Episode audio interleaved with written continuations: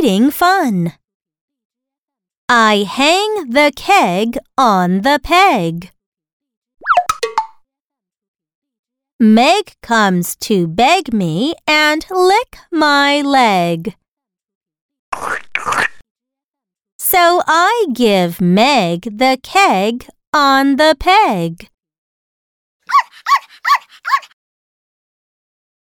Now read with me. I hang the keg on the peg.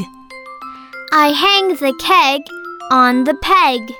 Meg comes to beg me and lick my leg. Meg comes to beg me and lick my leg. So I give Meg the keg on the peg. So I give Meg the keg on the peg.